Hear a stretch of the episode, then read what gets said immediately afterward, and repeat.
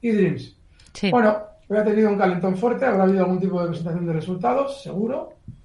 Y sí, está bien, para rebotar algo más, hasta niveles seguramente de 6,57. Pero ¿qué pasa? Presenta resultados y abre con hueco a la alza, con un hueco muy fuerte. No deja de estar por debajo también de su salida a bolsa, en niveles de 10,60. Cotiza en 5,92. Muy parecido a lo de Talco. Puede subir más hasta esa zona que he comentado, 6,